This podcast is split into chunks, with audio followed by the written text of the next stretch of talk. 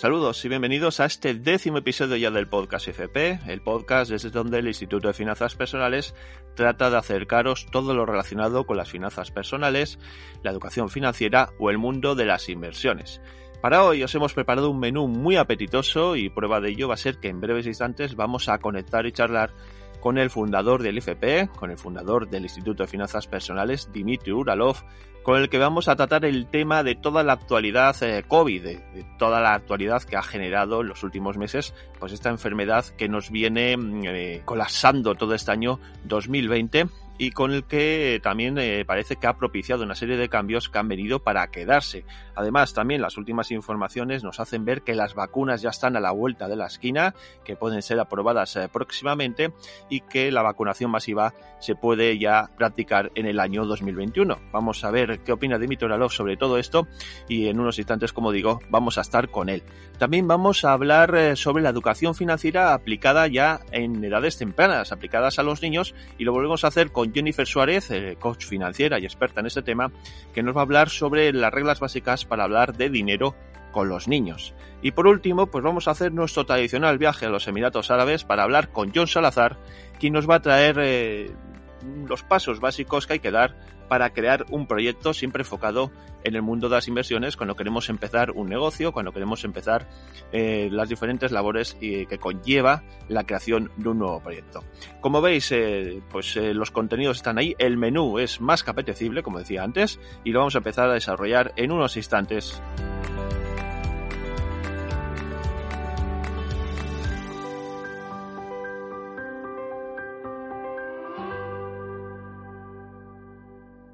Pues empezamos ya con los contenidos del programa de hoy y vamos a establecer eh, conexión con Dimitri Uralov, el fundador del IFP, que le cogemos de viaje. Hola, Dimitri.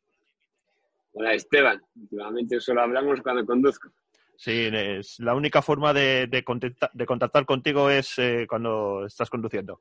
Eh, bueno, vamos a entrar un poco en materia. Hoy queríamos hablar contigo de un tema de actualidad, que es, pues, evidentemente, la crisis del COVID Recordamos que en nuestro primer podcast, allá por el mes de mayo, ya hicimos un primer balance de lo que estaba sucediendo, eran las primeras fases de la pandemia, no sabíamos un poco qué consecuencias iba a tener, ahora sí tenemos una visión más global de lo que está pasando y estamos cayendo pues en una segunda ola que está afectando quizás no tan fuertemente como la primera vez en el sentido de que eh, los contagios parece que no son de la misma gravedad que eran al principio, pero sí que está afectando a las economías, a la economía del, país, de España, a la economía mundial en general y a la economía de las familias. En aquella, en nuestra primera conversación que tuvimos en mayo, pues eh, vimos eh, un poco eh, si iba a haber unos cambios de hábitos a la hora del consumo, si la crisis iba a ser económica, estamos viendo que sí. Pero ahora ya, con todo este tiempo que ha pasado, Dimitri, ¿qué, perspectivas nos quedan de cara al 2021, que es ahora mismo un poco donde nos debemos mirar, ¿no? Que la pregunta es buena, no sé cómo la palabra perspectivas, no sé si es fácil de responder. Sí. Em, yo creo que vivimos, ya lo dijimos hace bastantes podcasts, que yo creo que vivimos en un nuevo mundo. Este mundo, como mínimo, se va a quedar unos años, porque hasta que la vacuna, las vacunas, digamos, se desarrollen a una escala masiva, todos los, más o menos, ¿no? principales países, la población se la tome, habrá mucha gente que no querrá, quizás yo seré de ellos, es como, habrá como, o sea, queda bastante, bastante, bastante recorrido, ¿no? Y además, mm, por ejemplo, había una cosa que escuché el otro día de un doctor seguro que algunos de los oyentes lo conocen, uno que hablaba hace bastante ya, el febrero era una entrevista, y le hablaba una cosa muy interesante que me parece que es, creo que me cuadra, al menos a mí personalmente, que era que, todas las poblaciones de cualquier tipo de, de, seres siempre llegan a un punto donde hay como una especie de sobrepoblación, como se llame, y al final, pues normalmente, naturalmente, siempre surge algún tipo de respuesta natural, digamos, dentro del ente ¿no? de, los seres, eh, normalmente en, forma de algún virus, algún, algo que hace que pues, las personas eh, digamos, se empiecen como a autodestruir, ¿no? A la población, pues, de estos animales o estos, en este caso, pues, seres humanos, pues, digamos, como selección natural, ¿no? Algo pasa para que no crezcamos tanto. Y en este caso, pues como que, claro, él hablaba que, bueno, pues mira, justamente el COVID, pues oye, todavía no se conocía bien, bien de todo cómo funcionaba y tal, pero que no le sorprendía para nada la existencia de algo así, porque era como, bueno, pues sabía, ¿no? Ya se sabe que en el planeta, pues hay mucha gente, eh, no hay tantos recursos a nivel, sobre todo naturales, ¿no? a nivel de valor que podemos crear entre nosotros es limitado, pero los recursos naturales son limitados, bueno, ya esto empieza a crear problemas en muchos sitios y por lo tanto, pues ya tocaba, ¿no? Un poco algún tipo de mecanismo de defensa de este tipo. Por lo tanto, pues bueno, pues COVID, ¿por qué digo todo esto? Porque, bueno, pues a lo mejor encontraremos las vacunas para el COVID y no, el problema no será el COVID, pero que probablemente habrá alguna otra cosa que va a aparecer. Entonces, es como que creo que repito, durante unos años vamos a estar viviendo en un mundo que es pues, muy parecido al que vivimos ahora, es decir, ¿no? Pues oye, estamos ahí todos con mascarillas, no nos podemos tocar, la gente tiene que quedar en casa, hay pandemias, hay olas continuas de, de virus, ¿no? En, pues, bueno, una, otra, otra, etcétera. Y con lo cual, ¿por qué digo todo esto? Pues porque yo creo que ya, no, es un tema de perspectivas, es un tema como de aceptar de una vez todos nosotros pues que vivimos en este mundo nuevo. ¿no? Es decir, es como si tú me llamaras cuando no sé, se inventó la electricidad y ya empezó a usarse, a preguntarme, a ver, bueno, ¿qué va a pasar con los caballos? Pues es como, no, no, la pregunta es qué va a pasar con los caballos, sino cómo, cómo funciona pues, el nuevo mundo de la electricidad, esa es la pregunta correcta. Con lo cual, para mí, es, ya, ya, tenemos que dejar atrás el mundo anterior, porque como mínimo durante unos cuantos años vamos a vivir en esto. Y adaptarnos ya y actuar pues, en función de cómo funciona esto, que creo que sería mucho más. Estas son como las perspectivas reales que nos, que nos esperan. Eh, dices que hay que adaptarse a todos estos cambios, que estamos en un mundo nuevo, que es cierto, que, parece que las mascarillas mm, se van a, han, llegado para quedarse durante mucho tiempo pero lo cierto es que estamos preparados para adaptarnos a este nuevo mundo que se nos presenta. Mm, yo creo que no nos queda otra. Es decir, hablamos en algunos episodios de que, pues, la, famosa K, ¿no? Es decir, ¿cuál es la letra, no? Siempre ha habido este dilema, ¿no? ¿Cuál es la letra que va a representar el, la recuperación, etcétera? ¿no? Pues hablábamos al principio, nosotros de hecho en el Mentoring para la Crisis, pues hablamos, ¿no? De la V, o doble, ¿no? Es como que más o menos creo que es donde estamos ahora, no es que seamos aquí súper genios, sino que, bueno, tiene sentido, ¿vale? Y, y, en este caso, pues yo, para mí, creo que la letra K es la letra más representativa a nivel de consecuencias reales para el mundo. O sea, yo honestamente creo que a partir de ahora habrán dos tipos de personas, habrán dos tipos de negocios, habrán dos tipos, no sé, incluso de países, y simplemente lo que pasará es que pues algunas personas irán para arriba y otras personas serán para abajo. Y en función de lo rápido que te adaptes a este mundo y de lo rápido que empieces a actuar ya con las reglas de este nuevo mundo, pues más probabilidades tendrás de estar en el primer grupo, que va para arriba porque yo creo que no vas a querer estar en el, en el segundo mundo, porque entre en el segundo grupo, porque entre otras cosas, de nuevo, era una cosa que ya, ya existía, ¿no? Es decir, ya estaba Internet, ¿no? Y había gente que lo aprovechaba y la gente que no, ¿no? Ya, ya había, pues yo qué sé, nuevas tecnologías de, ¿no? El podcast anterior hablamos, ¿no? Creo de pues, criptomonedas, no sé qué, pues ya, ya estaba, hay personas que ya estaban ahí como utilizando estas tecnologías, etcétera y hay personas que no todavía, ¿no? Y todavía hay negocios que no tienen ni página web, ¿no? Y, siguen funcionando, pues sí, pero, es que, pero, pero está claro que, por lo tanto, pues oye, tenemos que decidir en qué mundo queremos, en qué grupo queremos estar y, y por eso digo que no nos queda otra, me temo. Es decir, entonces no, no, es una pregunta de vamos a poder, no vamos a... vas a tener que poder. si quieres vivir, tienes que adaptarte. Eh, evidentemente no queda otra, porque en una situación en la que muchos negocios se ven abocados a, los cierres, pero por, por, la obligación de los confinamientos selectivos que se están haciendo, por lo menos estamos hablando en el caso de España, ¿no? Hemos visto recientemente cómo se ha cerrado Barcelona con todos los locales de hostelería, por ejemplo, con muchísimas limitaciones, al igual que pasa en Madrid. Eh, no queremos eh, olvidarnos de los hoteles, ¿no? Eh, todos estos negocios que dependen de, del turismo y de la movilidad de las personas. Sí que es verdad. Pero es exacto. es exactamente, mira, perdón que te interrumpa. No, quería decir... Es, es exactamente lo que estoy diciendo, es decir, yo no, es, yo no eh, el problema de los hoteles y de los bares y de los restaurantes, por ejemplo, de Barcelona que has mencionado, no es el gobierno que les con, con leyes les confina. El problema es que después de seis meses de vivir en el nuevo mundo, siguen operando con el modelo viejo que te pone en peligro ante acciones legales de un gobierno. Nosotros tenemos una persona eh, que tiene y sigue teniendo un restaurante, bueno, ahora mismo, ¿no? Probablemente está cerrado, solo da comidas para llevar, en Barcelona. Ya tiene varias líneas de negocio nuevas desarrolladas para, ¿no? De comidas para llevar, de barbacoas a domicilio, de, de cómo, o sea, hay personas que ya están innovando para decir, oye, como voy a estar cerrado siempre, lo normal va a ser que esto va a estar cerrado, mi negocio no va a volver.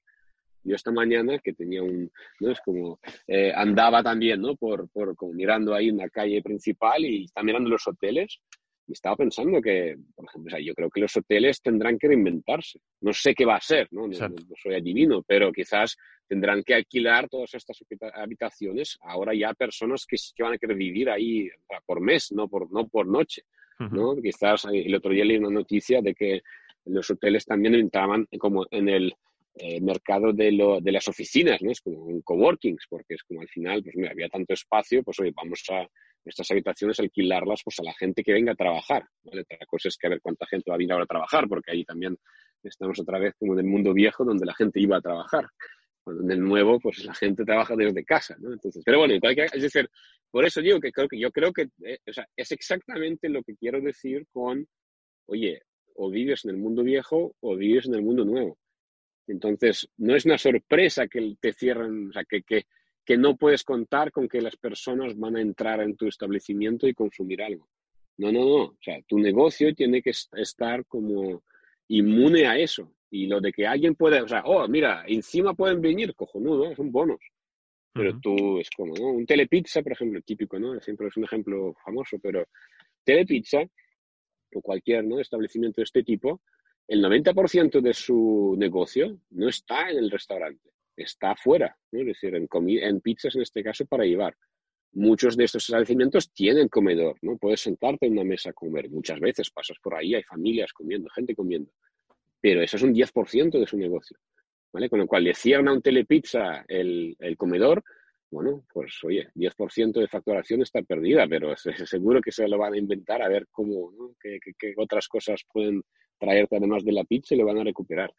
¿Vale? Por lo tanto, es como todos tenemos que convertirnos en negocios de este tipo, donde literalmente, como vivimos en el nuevo mundo, nos, adaptamos a las reglas del nuevo mundo, nuestro negocio, nuestro modelo de negocio, nuestra manera de trabajar, nuestra manera de aportar valor, pues ya es del nuevo mundo. Por lo tanto, ya, ya es como, imagínate que todos estamos confinados, ¿no? ponte en el peor de los peores, ¿no? ¿Cómo estábamos todos cuando estábamos confinados? ¿Qué podíamos hacer? Pues ahora imagínate que es lo único que vamos a poder hacer de aquí en unos cuantos años. Y diseña un negocio que te permita, pues, eh, digamos, aportar valor, ¿no? evidentemente, pues ganar dinero en este entorno, porque entonces no te va, a importar poco lo que va a ocurrir.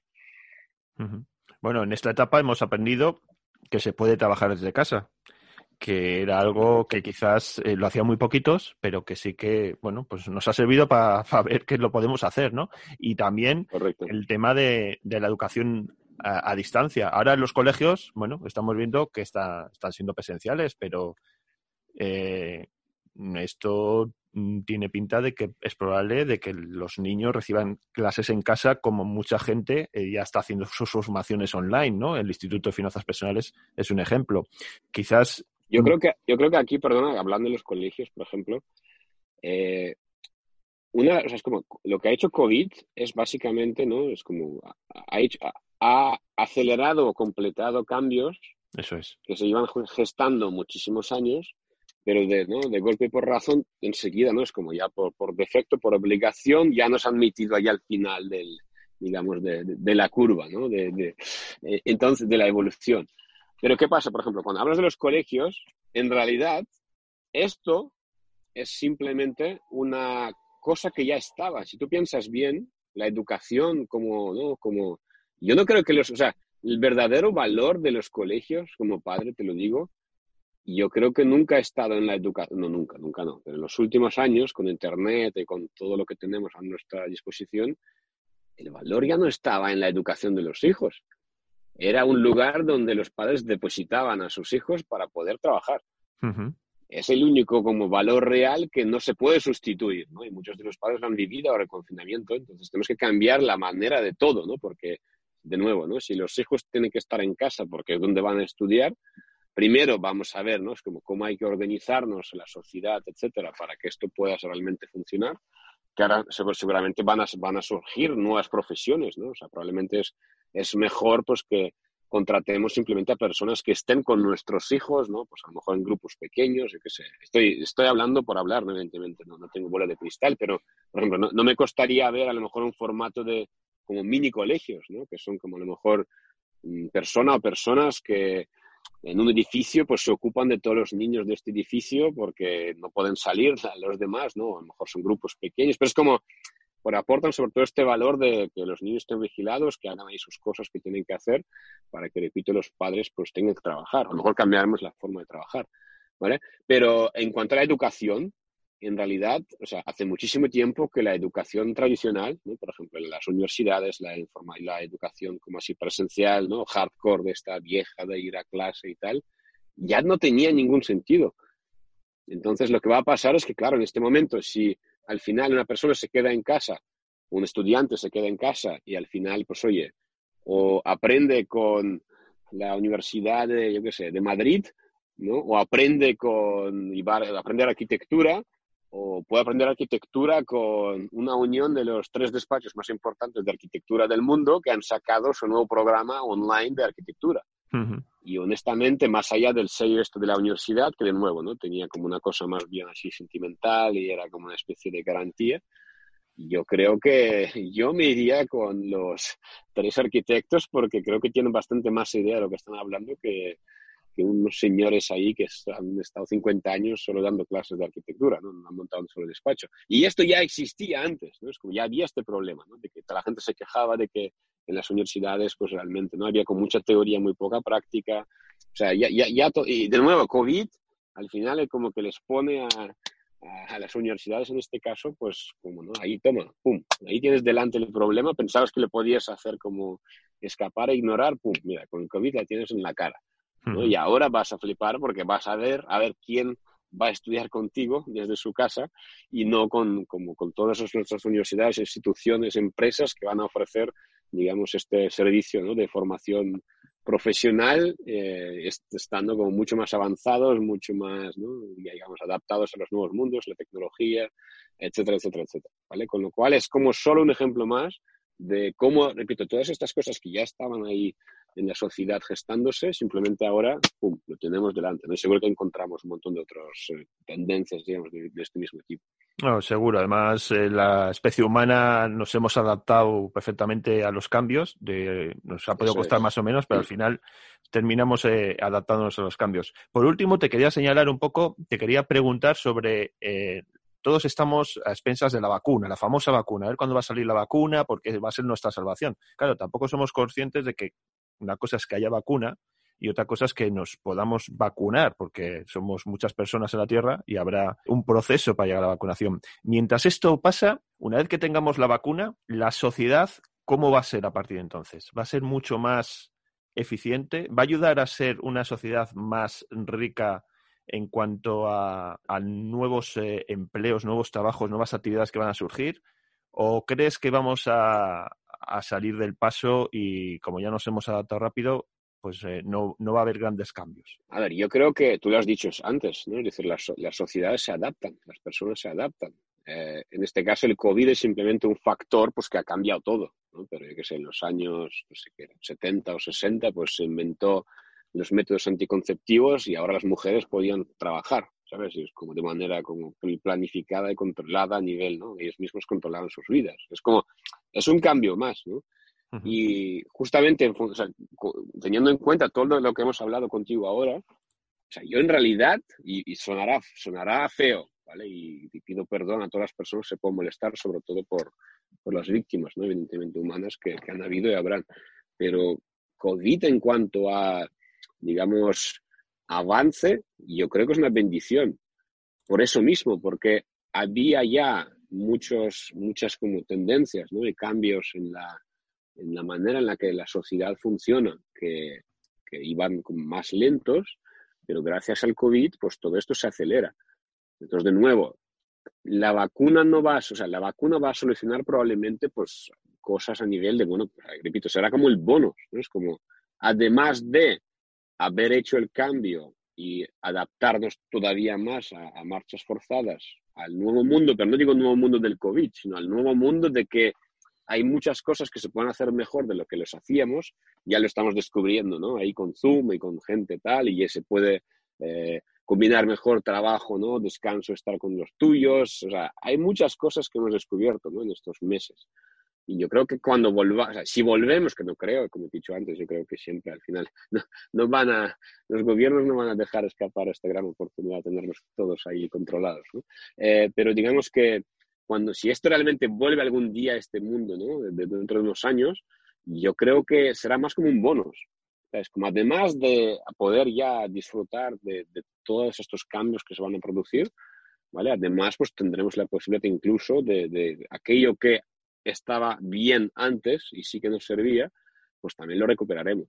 Pero creo que no es buena estrategia ni esperar que esto ocurra, y estar ahí sentado, ¿no? Esperando, tampoco creo que es buena estrategia de alguna manera, no sé, como confiar que esto se va a producir, sobre todo como no, abrazar el cambio. Es como, ¿qué, harías, ¿qué harías tú si COVID fuera la, ¿sabes la típica cosa esta de matar la vaca? ¿no? ¿Sabes la típica historia, ¿no? De pues una persona que tiene una vaca y viene un sabio a su pueblo y le dice, ¿no? Después de dormir, como, oye, mata la vaca.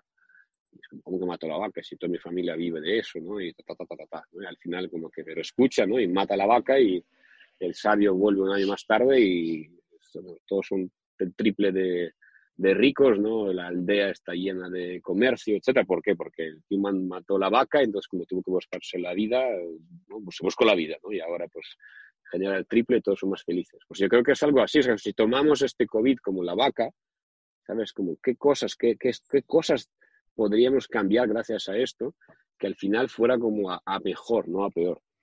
Así que, en resumen, no sé si me he enrollado ¿no? con la respuesta, pero la, el ser humano es increíble, nos adaptamos a todo.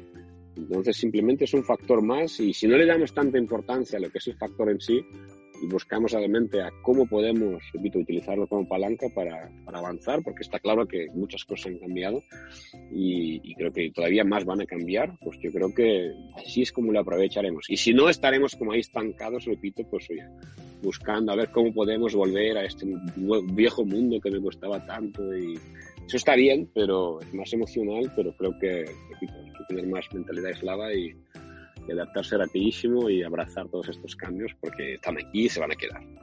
Pues abrazaremos esos cambios porque no nos queda otra que, avanzar y no estancarnos. Dimitri, muchas gracias por eh, haber hecho un alto en tu viaje y haber podido eh, contactar con nosotros para hablar y charlar de, del tema de, de actualidad como es el COVID. Un placer, como siempre, Esteban. Un abrazo fuerte. Un abrazo.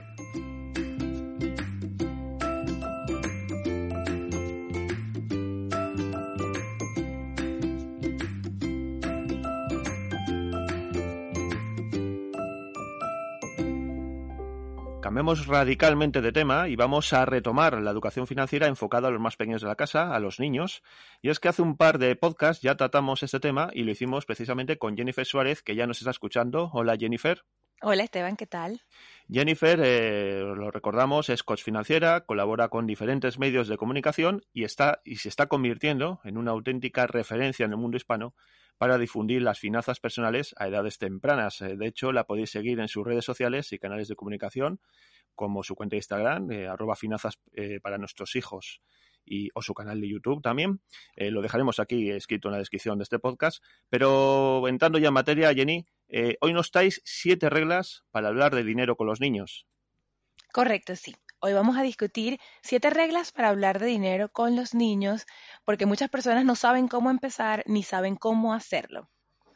Vale, pues vamos a empezar con esa primera regla que tú consideras que hay que tenerla en cuenta a la hora de hablar de dinero con los niños. La primera regla que siempre sugiero es empezar antes de lo que crees. Muchos padres consideran que muchos padres consideran que ni siquiera es apropiado hablar de dinero, pero pasado ese tema, eh, no saben una edad apropiada a la que pueden empezar. Muchos estudios ya demuestran que incluso a partir de los tres años, los niños empiezan a entender los conceptos detrás del dinero. Y esto es lo que propone esta regla, buscar más allá del dinero como tal, los conceptos y valores que hay detrás del dinero y que podemos incorporar desde temprana edad. Por ejemplo, el intercambio, el concepto de valor, de entrega, todo lo que tiene que ver con honestidad, generosidad, eh, solidaridad, integridad, todo eso se forma desde pequeño. Y estudios también demuestran que muchos de los hábitos que vamos a necesitar para manejo de dinero se forman a la edad de los siete años. Entonces se puede empezar incluso antes de lo que creemos, aunque pensemos que no entienden. Los niños entre dos y cuatro años están desesperados por aprender y ellos entienden todo. Así que empezar antes de lo que se cree con todos esos conceptos que hay detrás de dinero y de manejo de dinero como tal. Bueno, pues ya tenemos esa primera regla, empezar antes de lo que creemos, porque precisamente los niños enseguida van a captar, eh, van captando las ideas relacionadas con el dinero. Eh, seguimos con esta exposición que nos estás haciendo y la segunda eh, regla, ¿cuál sería en este caso? Eh, como segunda regla, siempre me gusta eh, discutir que es necesario mantener las conversaciones sobre dinero a una edad apropiada, o sea, apropiado a la edad. Dependiendo del tema que haya que plantear en la casa en términos de finanzas, adaptarlo a la edad de los niños. No es igual atravesar por una situación económica, digamos, un desempleo, por poner un ejemplo, eh, cuando en los niños o los adolescentes ya están en edad universitaria o lo que llamamos en la, en la edad de em, bachillerato o cuando tenemos niños pequeños. Entonces, no es mentir ni ocultar, es simplemente mantener la conversación apropiada a la edad. En el caso de un desempleo, si tenemos niños muy pequeños, podemos decir, mira, vamos a cocinar en casa, vamos a tratar de salir un poco menos, eh, cosas así como que suenen más eh, adecuadas. Mientras que si tenemos un adolescente o, un adulto joven, digamos, ya viviendo en casa, entonces simplemente decimos, bueno, he perdido el empleo, eh, vamos a traer mucho menos, a lo mejor vamos a contribuir menos con tus estudios, vamos a, colaborar entre todos, o sea, es mucho más, o sea, es diferente la forma de abordar la situación de acuerdo a la edad. Ahora, lo importante es no mentir, no ocultar, simplemente explicarlo. Y siempre, por supuesto, hacerle saber a nuestros hijos que todo va a estar bien. Sentirlos, o sea, hacerlos sentir contenidos, seguros, protegidos desde el punto de vista financiero, pero siempre diciendo la verdad. Bueno, pues ya tenemos estas dos primeras reglas. Empieza antes de lo que crees, mantener eh, una conversación apropiada dependiendo de la edad eh, del menor, eh, porque, bueno, bien lo has explicado que no es lo mismo un niño de cuatro años que un adolescente de 14, ¿no? Bueno, continuamos con nuestra exposición. vamos con esa tercera regla de las siete que nos has preparado hoy. ¿Cuál sería esa tercera regla? Una tercera regla que me gusta siempre conversar es que cuando conversemos con los niños o adolescentes sobre dinero, a veces es un poco abstracto. Entonces la idea sería usar anécdotas o usar este, cualquier cuento o cualquier historia que no sepamos. Si vamos a hablar de la familia, por ejemplo, siempre tenemos una tía que le encanta ahorrar y se compró algo de alto valor con sus ahorros, pues trata de no decirle el nombre como tal de la persona que lo hizo bien o que lo hizo mal, porque entonces estaríamos como tipificando o etiquetando a las personas. Es, la idea es utilizar una anécdota cercana a los niños o a los adolescentes que permite ilustrar lo que queramos.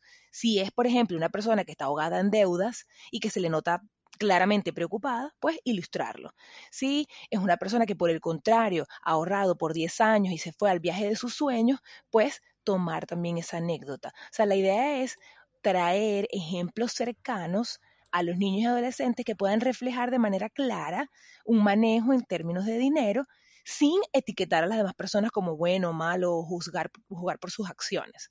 Entonces sería algo así como usar anécdotas dentro de lo más, o sea, de la mejor forma posible, siempre ilustrando el punto que, queramos en términos de finanzas. Pues. Eso es, la clave al final es hacer eh, las cosas sencillas para que lo entiendan de una manera también sencilla en este caso, ¿verdad? Correcto. Bien, pues continuamos. Eh, tenemos ya tres claves, tres reglas para hablar eh, de finanzas con los niños. Vamos con la cuarta. En este caso, ¿cuál destacarías ¿Cuál consideras que es importante esa cuarta regla para ti? Una regla que me encanta, y es porque, claro, soy financiera y todos los financieros nos encantan los números, es que cuando expliquemos cosas a nuestros hijos sobre dinero, usemos los números. Ellos entienden, ellos comprenden, y no es lo mismo ilustrar un punto sin números que con números. Por ejemplo, no es lo mismo decirle, es bueno ahorrar, a decirle, es bueno ahorrar 50 euros al mes porque con ello tú vas a poder lograr X cantidad y al año tal tú vas a poder explicar eh, todos los intereses. Es decir, igual dependiendo de la edad del niño, involucraremos la cantidad de números suficientes. Mi hijo tiene tres años y él ya sabe que es más que menos. O sea, 100 es más que 10. Entonces él ya sabe una referencia de números. Entonces explicarle a él puedes ahorrar 5, 10, o sea, mencionar los números, eso hace el ejemplo de pronto más explícito, más eh, visible para los niños, de tal manera que si, incluso si tenemos adolescentes, enseñarles a hacer sus propios cálculos de interés, interés compuesto, pues cosas un poquito más complicadas, que ilustre con números definitivamente eh, el punto que quieras hacer, en si es en términos de ahorro, inversión o cualquier punto de las finanzas personales, usar números, aunque no lo creamos, hace que sea completamente diferente la lección sobre dinero. Claro. Además va un poco ligado a lo que hemos visto antes de mantener la conversación apropiada de la edad, precisamente por lo que dices, ¿no? Hay temas relacionados con los números, los que se puede explicar el dinero, que va a entender mejor un niño de 14 años, que ya está un poquito más avanzado en cuestiones matemáticas, que un niño de 4 años. Sí, exacto. Y usar los números aunque tengamos fobias a las matemáticas, que no es tan complicado. Exactamente. Bueno, pues eh, ya hemos visto cuatro, esas cuatro reglas eh, de las siete que tenemos previstas. Vamos a mirar ahora, vamos a por la quinta de ellas. Eh, dinos cuál es la quinta regla para hablar de dinero con los niños. Es que esta regla me encanta. La quinta regla que les traigo hoy es evitar mentir sobre dinero que llevas contigo a tus hijos. O sea, cuando estamos con nuestros hijos, siempre tratamos como que de, o sea, lo fácil es decir, ay, no tengo dinero, o no me preguntes, no me alcanza para ello. Y bueno, más allá de que le estamos creando una cantidad de creencias al poner todas esas respuestas, no es lo correcto. Primero porque estás mintiendo, estás creando creencias limitantes del no tengo, no puedo, no me alcanza. Y no es la forma correcta de abordarlo. Hay muchísimas buenas maneras de hacerlo. Número uno, podemos planificar con tiempo, es decir, mira, no vinimos a comprar eso, no está en el presupuesto, no está en la lista, podemos cambiar las palabras y utilizar cosas, eh, palabras como debo, quiero, mira, es que yo debo pagar otra cosa o es que yo quiero utilizar, prefiero utilizar este dinero para otra cosa, o incluso tampoco tenemos que dar tantas explicaciones, podemos voltearlo el tema de tal manera que sea algo incluso como beneficioso para el niño, por ejemplo. Hijo, no te puedo comprar tantos dulces porque eso es malo para tus dientes, porque el, odontólogo te dijo que no puedes comer tantos dulces, o eh, cualquier, em, digamos, cualquier cosa, cualquier argumento que no involucre ni una creencia limitante ni una mentira, porque normalmente sí tenemos el dinero para comprar lo que, lo que ellos elijan. Lo que pasa es que no está destinado para ello, no está presupuestado. Entonces, la idea es ser real, explicarlo, incluso cuando eh, los niños piden cosas que consideramos que no son favorables para ellos. Mira, ese videojuego no es bueno para ti por esto, por esto, por esto. En lugar de decirle no tengo dinero para ello. Decirle de verdad las razones que hay detrás. Sí, además es que los niños piden mucho y nosotros estamos acostumbrados en este sentido, en lo que estás diciendo, estamos acostumbrados a decirles exactamente eso del no tengo dinero eh, o a intentar cambiar de tema directamente, ¿no? Para no para intentar huir de esa petición que hace el niño. Exacto, y no es la intención porque o le estás poniendo creencias negativas o le estás mintiendo y luego entonces vas, pasa la tarjeta de crédito, ellos lo notan y quedaste en la mentira. O sea, no teníamos dinero, pero hay dinero para otras cosas. O sea, para ellos todo es igual, el dinero es igual. Entonces la intención es explicarles de manera sincera, clara y sin mentiras, mira, sí, sí tenemos el dinero, pero bueno, lo voy a presupuestar para el mes que viene o este mes lo debo utilizar en otra cosa o este objeto no es bueno para ti, más allá del dinero, de haya o no haya. Buscar esos argumentos sanos.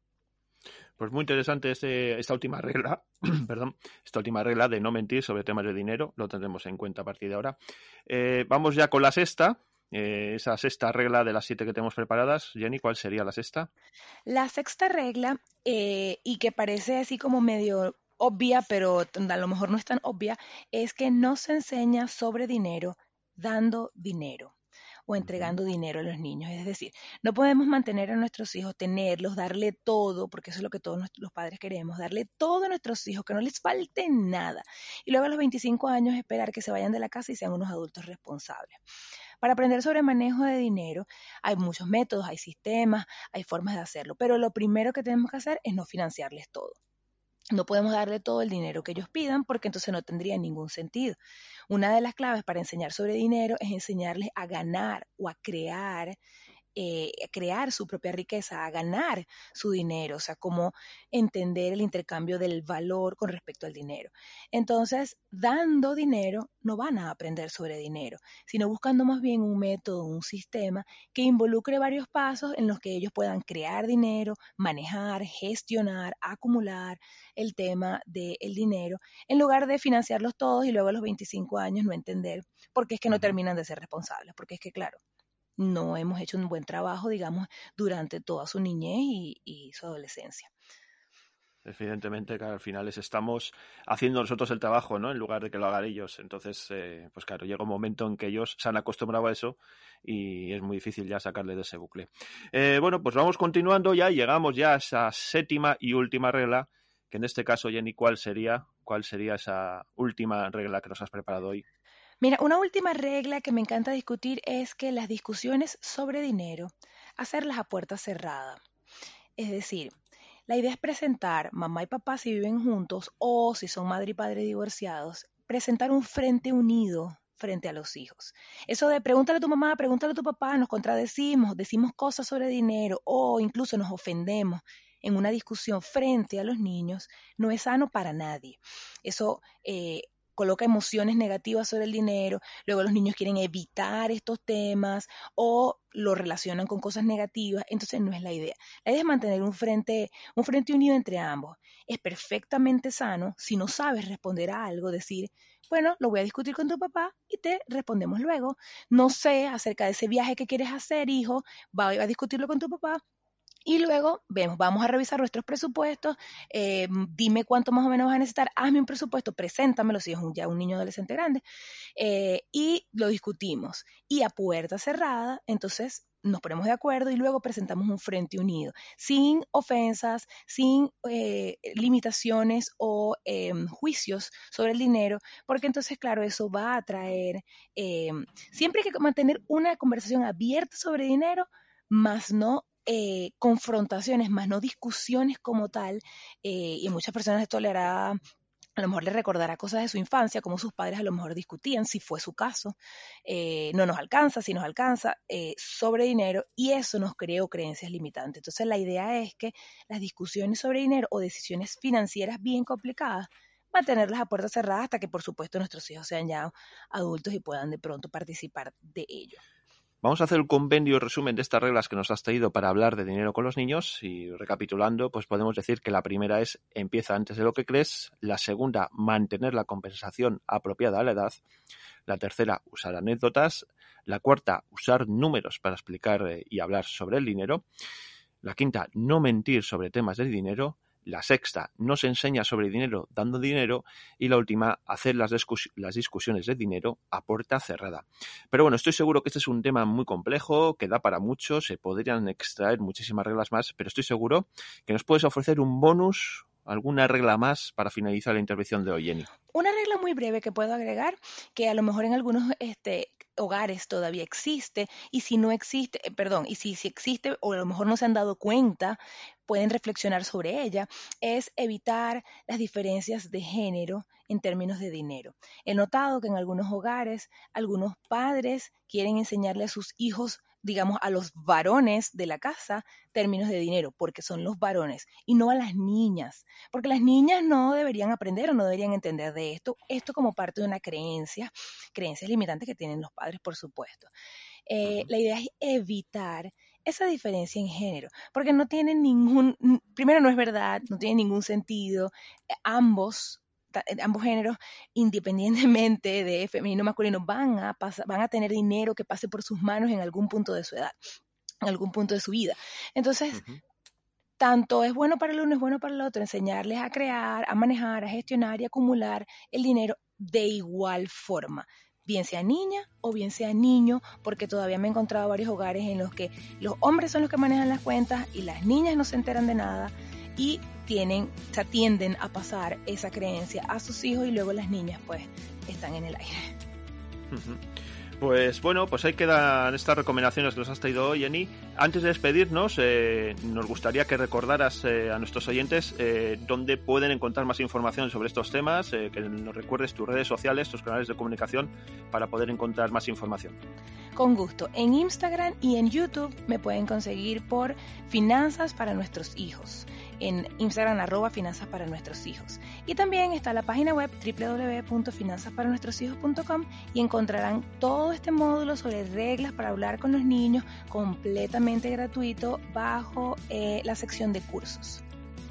Pues bueno, ahí os recomendamos abiertamente que, visitéis eh, estos eh, canales de comunicación de Jennifer, esta, su página web, porque aporta, como decimos, mucha información y un contenido de muchísimo valor en los que podéis profundizar mucho más en el tema si estáis realmente interesados. Bueno, insisto que en la descripción del podcast vamos a dejar eh, todos estos datos que nos has dicho y ya solo queda despedirnos, Jenny. Muchísimas gracias por toda la información que nos has aportado sobre este asunto.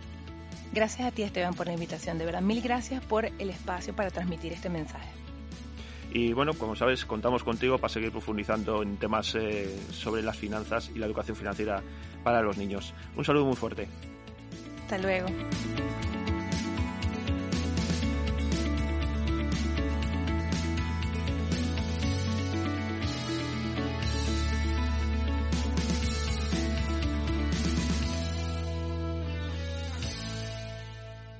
Bueno, pues ahora vamos a cambiar completamente de tema y vamos a hablar de esas personas que se sienten frustradas por la situación que vivimos, que están, eh, que quieren un cambio en su vida, pero no saben si centrarse en el mundo de las inversiones, en el mundo de los negocios, y que al final pues se encuentran en una situación eh, en la que están completamente descolocados y no saben por dónde empezar. Y para hablar de este asunto, pues vamos a, a contactar con John Salazar, que ya nos está escuchando. Hola, John. Muy buenas, Esteban. Eh, bueno, pues hoy, como decía, queríamos eh, conversar contigo sobre ese tipo de personas que, quieren empezar algo nuevo, pero que no saben cómo empezar. ¿Qué les puedes decir tú a, este tipo de personas? Bueno, lo primero, si no sabes hacia dónde ir, no pasa absolutamente nada en este momento, pasa por moverse. Como el agua, cuando se mueve cristalina, cuando el agua está ahí estancada, pues está muy oscura y termina oliendo.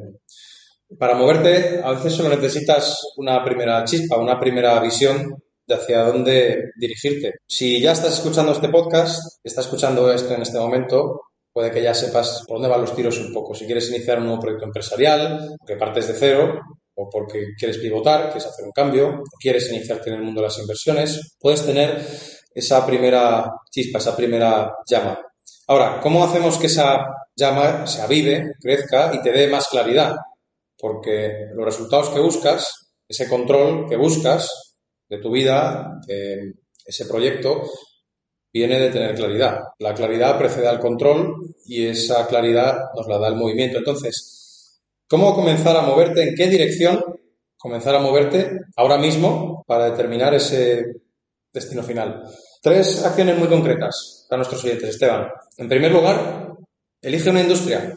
Elige una industria sobre la que realizar este proyecto. Puede que sea la industria en la que ya estás o puede que sea otra industria completamente diferente. No es necesario que tengas ya una gran experiencia en esa industria. De lo contrario, pues, nadie, nadie comenzaría nuevos negocios en otras áreas. Sí que podemos ver algunas características a la hora de escoger esa industria. Puedes fijarte, por ejemplo, en el nivel de fragmentación, es decir, hay dos, tres grandes empresas dominando la mayor parte del mercado o tienes muchas empresas pequeñitas que tienen más del 50% de la cuota de mercado en esa industria en concreto. Es decir, ¿está, ¿es un sector consolidado o es un sector fragmentado donde hay muchos más pequeñitos? ¿Qué márgenes tiene ese negocio? Es decir, ¿qué, qué beneficios te genera ese negocio? O si quieres buscar términos más específicos, ¿qué EBITDA te está generando ese negocio? ¿Qué EBIT te genera de media ese negocio. Los datos los puedes encontrar en Internet. Si tiene más de un 15% o más de un 20%, a mí me gusta mirar negocios que tengan más de un 20%, sobre todo si vas a tomar control de esos negocios después, porque te, te dejan cierto margen. Es una industria que es estable, es una industria que está creciendo en demanda. ¿Cuál ha sido su crecimiento en los últimos 3, 10, 20 años? O por el contrario, es una empresa, es una industria que está en declive. ¿Cuáles son las barreras de entradas en esa industria, en ese subsector? Si son bajitas, vas a tener más competidores a tu alrededor. Es algo por lo que sientes cierta pasión o interés especial, vas a pasar un montón de horas en eso. Y si tienes experiencia, pues mejor he dicho antes, no te falta tener experiencia porque puedes rodearte de personas que sí la tienen y te asesoren. Y ahora vamos a llegar a esto en el siguiente paso. Pero si tienes también cierta experiencia y conoces, pues vas a poder elegir de forma más certera. Mi llamada de acción aquí es que no te tires un mes entero haciendo esta investigación, sino haz un listado rápido de esas industrias que cumplen estas características, que son solo unas pocas características, hay muchos más factores a los que puedes mirar, haz una lista como si te vendas los ojos y escoges una. Lo importante es que te pongas en marcha. Y eso nos lleva al paso 2, que es que para esa industria que has elegido en 15 minutos, te metas un poquito más adentro. E identifiques cuáles son los problemas de esa industria o de ese subsector, tanto de tus potenciales clientes como de los clientes de tus potenciales clientes. ¿Cuáles son los problemas? Porque lo que vas a buscar hacer es aportar valor a través de la solución que tú traigas al mercado. Así que en este segundo paso tengo dos preguntas para ti. La primera es, ¿cuáles son esos problemas que tú quieres resolver? ¿Qué es eso que a mi potencial cliente hace que se levante a las 3 de la mañana con ojos como platos mirando al techo? ¿Cuáles son esos problemas? Y por otro lado, la segunda pregunta es, ¿qué es lo que vas a hacer? ¿El primero, la primera, el mejor o de forma diferente para dar solución a esos problemas. Antes de que pases al siguiente punto, John, te quería preguntar. Da igual el tipo de industria, el tamaño de la industria, de la empresa que queramos o del proyecto en el que nos queramos eh, introducir. Es decir, mm, estos pasos hay que seguirlos a una gran empresa eh, energética que quieras hacer o el que quiere poner una panadería, por ejemplo.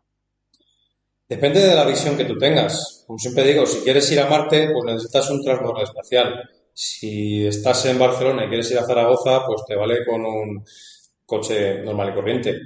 Entonces, de ahí todo ese trabajo previo que hemos hecho en los anteriores podcasts también, de hacia dónde vas. ¿Vas a Marte o vas a Zaragoza? Porque esa visión que tienes, y es muy buena pregunta, esa visión que tienes es la que tú vas a tener que armar una estrategia para llegar a esa visión. Y luego ya va la estructura, el vehículo apropiado. Entonces, esto puede servirte para iniciar un gran proyecto empresarial o puede servirte para iniciar una panadería que puede ser también un proyecto súper excitante para esa persona. De nuevo, depende de, depende de ti, de la persona que estás escuchando, de qué es lo que quieres realmente. Estamos aquí para no adoptar lo que Esteban diga, lo que Dimitri diga, lo que yo diga, sino para que tú mismo, tú misma te des cuenta de qué es lo que quieres realmente. Y pongas las piezas necesarias, pongas esa visión, pongas esa estrategia y esa estructura, que vamos a hablar de ello, para llegar hasta ahí. Pero sí, te aplica para cualquier cosa. En resumen, eliges, elige una industria, puede que ya estés en esa industria y simplemente lo corrobores. Aquí, sobre todo, el mensaje más importante es que no te quedes investigando un mes, que, que lo hagas en 15 minutos, pero que te pongas en marcha con ese paso 2 de identificar los problemas, soluciones, y para ello, mi llamada de acción es que hables con personas que son expertas en esa industria. Es decir, que contactes con 100 personas en los distintos ángulos, en los distintos componentes de la cadena de valor de ese subsector en concreto. Por ejemplo, que quieres hacer un gran proyecto empresarial en renovables. En mi caso, como sabes, en el sector de energía eólica flotante, pues en su día hablé con los distintos actores en la parte de desarrolladores de energía, con los distintos astilleros, con las distintas empresas de diseño de ingeniería, con distintos expertos del sector de flotante muy concreto. Es decir, tienes una centena de reuniones donde a través de esas preguntas apropiadas acabas identificando cuáles son los problemas y cuáles son las soluciones. Ahora, no, no te pases tres meses investigando la industria. Porque en esas reuniones, además de desarrollar relaciones y contactos que te van a poder servir para luego mover adelante tu proyecto, lo que vas a darte cuenta es de esa estrategia hacia la que operar, hacia la que entrar en el mercado. Y el concepto relevante en esto, que sería ese tercer paso, es que la estructura siempre debe seguir a la estrategia. Porque si tú basas tu estrategia en la estructura que ya tienes, estás apalancando tus resultados sobre lo que ya has hecho. Por eso la estrategia que viene de ese proceso de tomar acción, ejemplarizado a través de tener esas reuniones con expertos, con personas que están en la industria, que te van a ayudar a identificar los problemas, las soluciones, que te van a ayudar a darte cuenta si estás en la industria apropiada o no, si has elegido o no sabiamente esa industria, si la industria es para ti, en ese proceso vas a ir teniendo, alcanzando la claridad de la que hablábamos al comienzo. Y eso te va a dar la estrategia para llegar a esa visión, para llegar hasta Zaragoza o para llegar hasta Marte. el último paso sería ese, poner los bloques necesarios para poder realizar esa estrategia.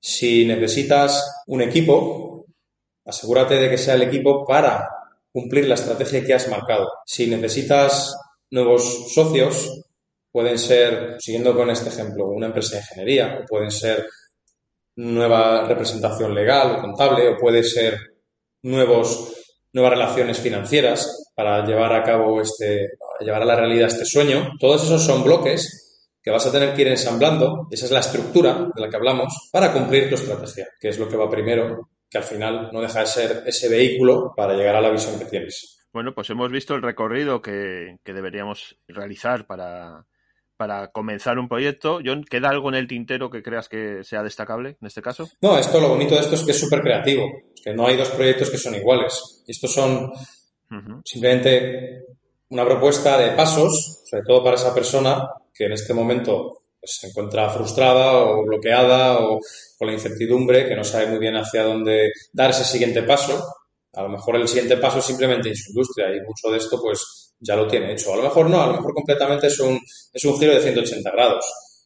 Es pues, una serie de huellas que puede seguir eh, para realmente ponerse en marcha y a través de esa toma de acción, a través de esas reuniones, a través de exponerse y hablar con personas pues, que pueden llevar 30, 40 años en el sector, pues terminar teniendo la claridad suficiente como para dar el siguiente paso. Y luego cuando hayan dado el siguiente paso, pues sabrán cómo dar el siguiente y el siguiente y el siguiente. En resumen, tres pasos.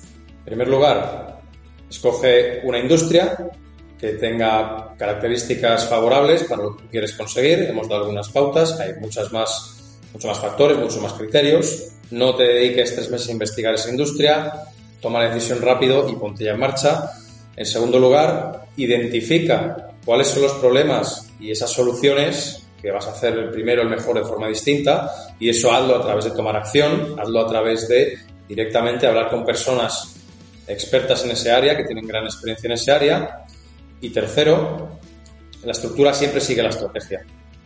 Ten clara esa estrategia para entrar en ese mercado en concreto, en ese subsector en concreto, y entonces pon los bloques necesarios, esa estructura, para cumplir esa estrategia. Pues ahí quedan estos eh, tres pasos para iniciar el nuevo proyecto, para esta gente que anda un poquito eh, descolocada por la situación que vivimos.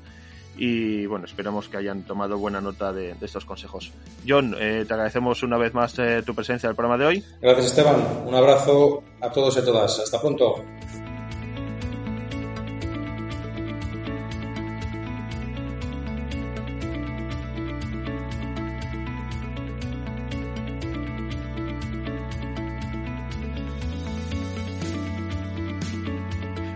Ya al final de nuestro programa y antes de despedirnos queríamos recordaros dos cosas. La primera de ellas es que en la descripción de este podcast os vais a encontrar una serie de materiales relacionados con todos los temas que hemos ido tratando y desarrollando en el programa de hoy. Por ejemplo, podéis disponer eh, de una serie de vídeos que están eh, en los que se trata la crisis del coronavirus, eh, vídeos del canal de YouTube de Dimitri Oralov, que están ahí, y, bueno, ahí los tenéis a vuestra disposición. También tenemos todo lo relacionado con Jennifer Suárez, sus redes sociales, eh, su canal de YouTube y su página web, en el caso de que os interese ampliar la información y todo relacionado con la educación financiera enfocada a los niños. Y por último también os vamos a dejar el canal de YouTube de John Salazar, donde podéis encontrar muchos vídeos relacionados eh, o destinados a mejorar eh, vuestra mentalidad eh, de cara a las inversiones y a los negocios, ser proactivos, tomar acción y evitar quedarse estancados o parados en un momento dado. La segunda cosa que os queríamos recordar es que tenéis a vuestra disposición, y como viene siendo habitual y lo recordamos en todos los programas, una dirección de correo electrónico, un buzón de sugerencias donde nos podéis hacer llegar todas vuestras dudas, vuestras consultas y todos aquellos temas que os gustaría se fuesen tratando en los sucesivos programas. La dirección de correo electrónico es podcast arroba repito, podcast arroba y ahí como digo pues nos podéis hacer llegar todo lo que un poco más os interesa pues no hay tiempo para más, eh, toca ya poner el punto y final a este décimo episodio del podcast IFP, este podcast del Instituto de Finanzas eh, Personales. Ya solo queda encomendarnos y citarnos para el siguiente programa, así que lo dicho, nos despedimos, eh, recibido un fuerte abrazo y nos escuchamos próximamente.